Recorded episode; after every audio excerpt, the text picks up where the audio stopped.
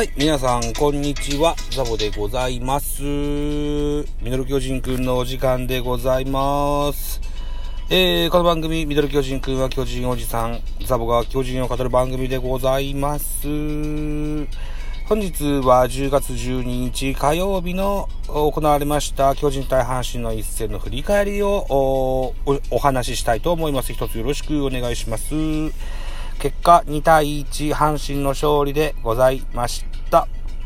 えー、阪神10安打、巨人7安打と、ヒット数は出たんですけど、点、ロースコアのゲームになりましたね。はい。勝ち投手は八木12勝、今シーズン12勝5敗、負け投手メルセデス5敗目、7勝5敗、メルセ、えー、スアレス、セーブついてございます。40セーブ目、1勝1敗40セーブと、いったゲームになりました。メルセデスは、ご家族をね、スタジアムに招いての投球だったんですけどね、悔しい降板になりました。えー、降板の時には瞳が潤んでたように見えましたね。残念でしたね。はい、スポナビの選評でございます。巨人目線で、えー、9勝12敗、2分けとなった第23回戦でございました。東京ドームでした。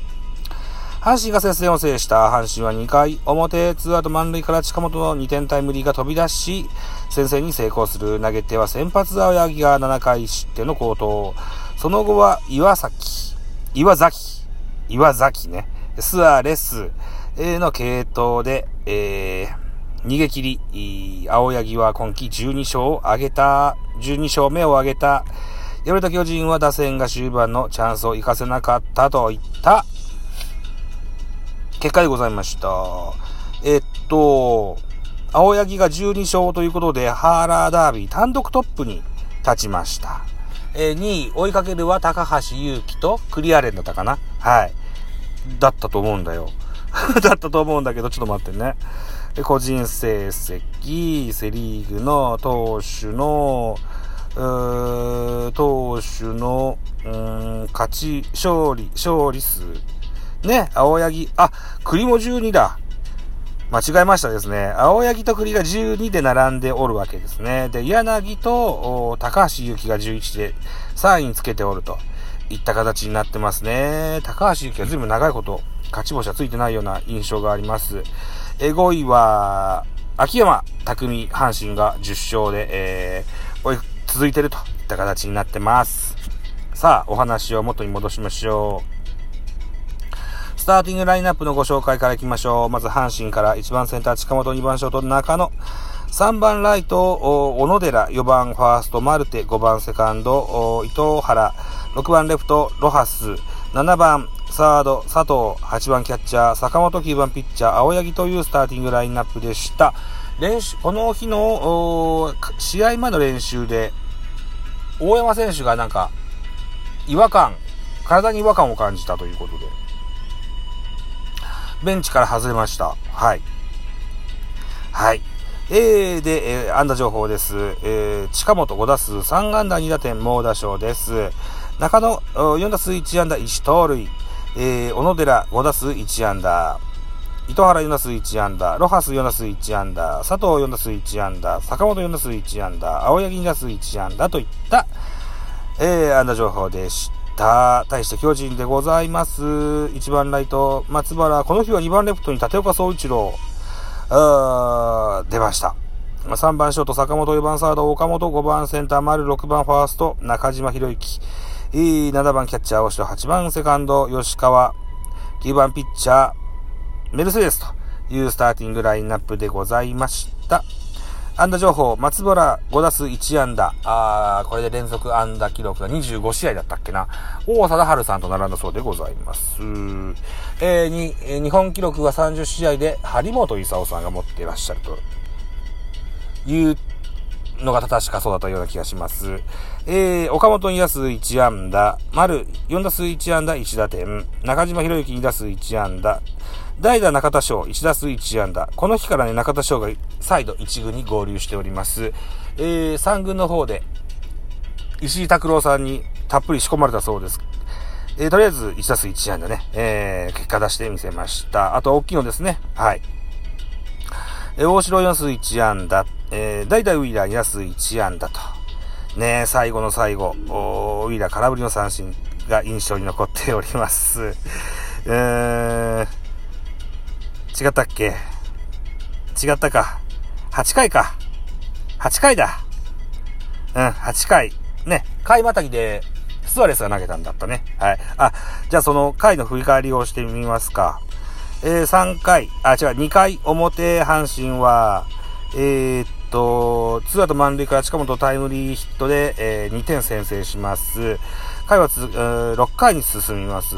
6回に丸のタイムリーヒット、これはツーアウトランナー1塁2塁からのヒットで2対1とします。で、さっき話したのは8回のことでした。え、8回裏、ピッチャー親木に代わって岩崎が出まし、出てます。バッターは岡本です。フォアボールは選んで1塁に歩きます。ノーアウト1塁で丸。えー、丸、そして、えー、大、岡本に代走、増田大輝出しました。丸はライトフライ。ワンアウト1塁になりました。ワンアウト1塁から代打中田翔。中川に代わって代打中田翔。レフト前ヒットを放ちまして、ワンアウト1塁3塁とします。えー、大城ここで空振り三振2アウトになりました。吉川に代えて代打若林。これはフォアボールで歩きました。ツーアウト満塁ウィーラー。ここにか、で、えー、阪神のピッチャー、えー、少し早いスアレスの登場でございました。で、そうか、三振ジャシにショートゴロですか。あツーアウト満塁から点がなかった。ウィーラー、ショートゴロで、えー、スリアウトチェンジとなったシーン。この辺はライブで喋ったんですよ。はい。はい、そんなゲームでしたね。あ、系統言ってなかったですね。系統行きましょう。阪神。先発青柳でした。7回イニングス投げまして、109球、被安打6奪三振に、デッドボールが2、フォアボール1と、あと、失点が1となってます。えー、2番手岩崎、3分の2イニングス投げまして、26球、被安打1奪三振1、フォアボール2、西武スアレス、3、1回と3分の1を投げまして、えー、13球、2奪三振パーフェクトといった内容でした。スアレス。完璧ですね。はい。えー、巨人の、系統。あ、今日は安木は、その日は安木早系統じゃなかったんだ、昨日は。はい。えー、メルセデス。4分、4回と3分の0投げまして、82球。被安打7奪三振3、2失点。うん。5回途中でね、変わったんですよね。はい。で、えー、2番手、田中豊樹。1イニング投げまして13球、1奪三振1フォアボール。え3番手高木京介、1イニング投げました。9球、被安打1奪三振1。4番手高梨雄平、1イニング投げまして11球、1打三振パーフェクト。5番手、中川幸太、1イニング投げまして22球、被安打1、2奪三振。最後、6番手はデラロサ。1イニング投げまして14球、1安打といった内容でした。失点はメルセデスの2位だけなんですよね。うんまあ、とにかく打てんですわ、巨人ね。10月はね、えー、っと10、10月2日に5点取ったゲームがあるけど、あとは押しなべて点が低い。10月1日3点、2日5点、3日3点、えー、4日はお休みで5日2点、6, 6日0点、7日0点。これヤクルト戦ですわ。首位ヤクルトね。3連敗でした。えカープ戦8日2点。えー、9日1点、10日1点。えー、それから11日がお休みで阪神戦1点といったところになって7連敗中になってます。ヤクルト、カープ、阪神、ね、えー、7連敗中の巨人といった形になってます。実は昨日は、ベースボールカフェ期間中制の収録で、久しぶりにストーンコールドさんとおしゃべりしました。1年以上ぶりぐらいにおしゃべりしたんですけど、うーん、語るに値しないんですって言ってられました。はい。その模様も今日編集して、今日か明日にはアップしようと思うので、ぜひベースボールカフェ期間中制の回、えー、もお聞きいただけたらな、なんていうふうに思います。一つよろしくお願いします。はい、といったところで10月13日、本日の東京ドームで行われます巨人対阪神の一戦の振り返り、えっと、予告先発ご紹介でございます。巨人の先発は菅野。今シーズン17試合投げてまして、5勝7敗ボケ3.30。えー、阪神戦2試合投げてまして、1勝1敗ボケ2.51。対して阪神。予告先発は西祐希。今シーズン23試合投げてます。6勝9敗、防御率3.68。対巨人戦6試合投げてまして、3勝1敗、防御率3.89といった数字になってます。見どころでございます。巨人は、おととい32歳の誕生日を迎えた菅野が先発。前回登板のヤクルト戦は白星こそつかなかったものの、6回の無失点、無安打無失点の好投を披露した。今日も相手打線を封じ、今季6勝目をつかみたいといったゲームですね。2安打で負けたやつですね。はい。えー、対する阪神は、えー、その、菅野に対して通算打率3割7分8厘の近本に注目。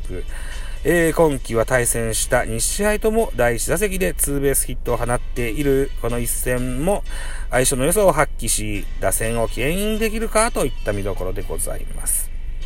放送は NHKBS1 で放送されます。さあ、今日もお家に帰ったらライブはできそうですよ。はい。ぜひお楽しみいただけたらというふうに思います。そういう一枠やってご飯食べて編集してアップができたらいいかなと思いますし、スタエフの方も長いことは配信したいので、スタエフの収録もしたいと思っております。 stand F の方はザボのフリースインガーといった番組名でやってございます。はい。一つよろしくお願いしたいなというふうに思います。あとね、 Spotify のあの、音高の方をですね、同じミュージックトーク仲間のマノさんと、それから高野ブックさんが、改めて、あのー、ご紹介くださってございます。ツイッターでもそうですし、高野ブックさんの番組でもごご報告、ご紹介してくださいました。高野ブックさんと真野さんどうもありがとうございます。はい、本日以上、バイチャ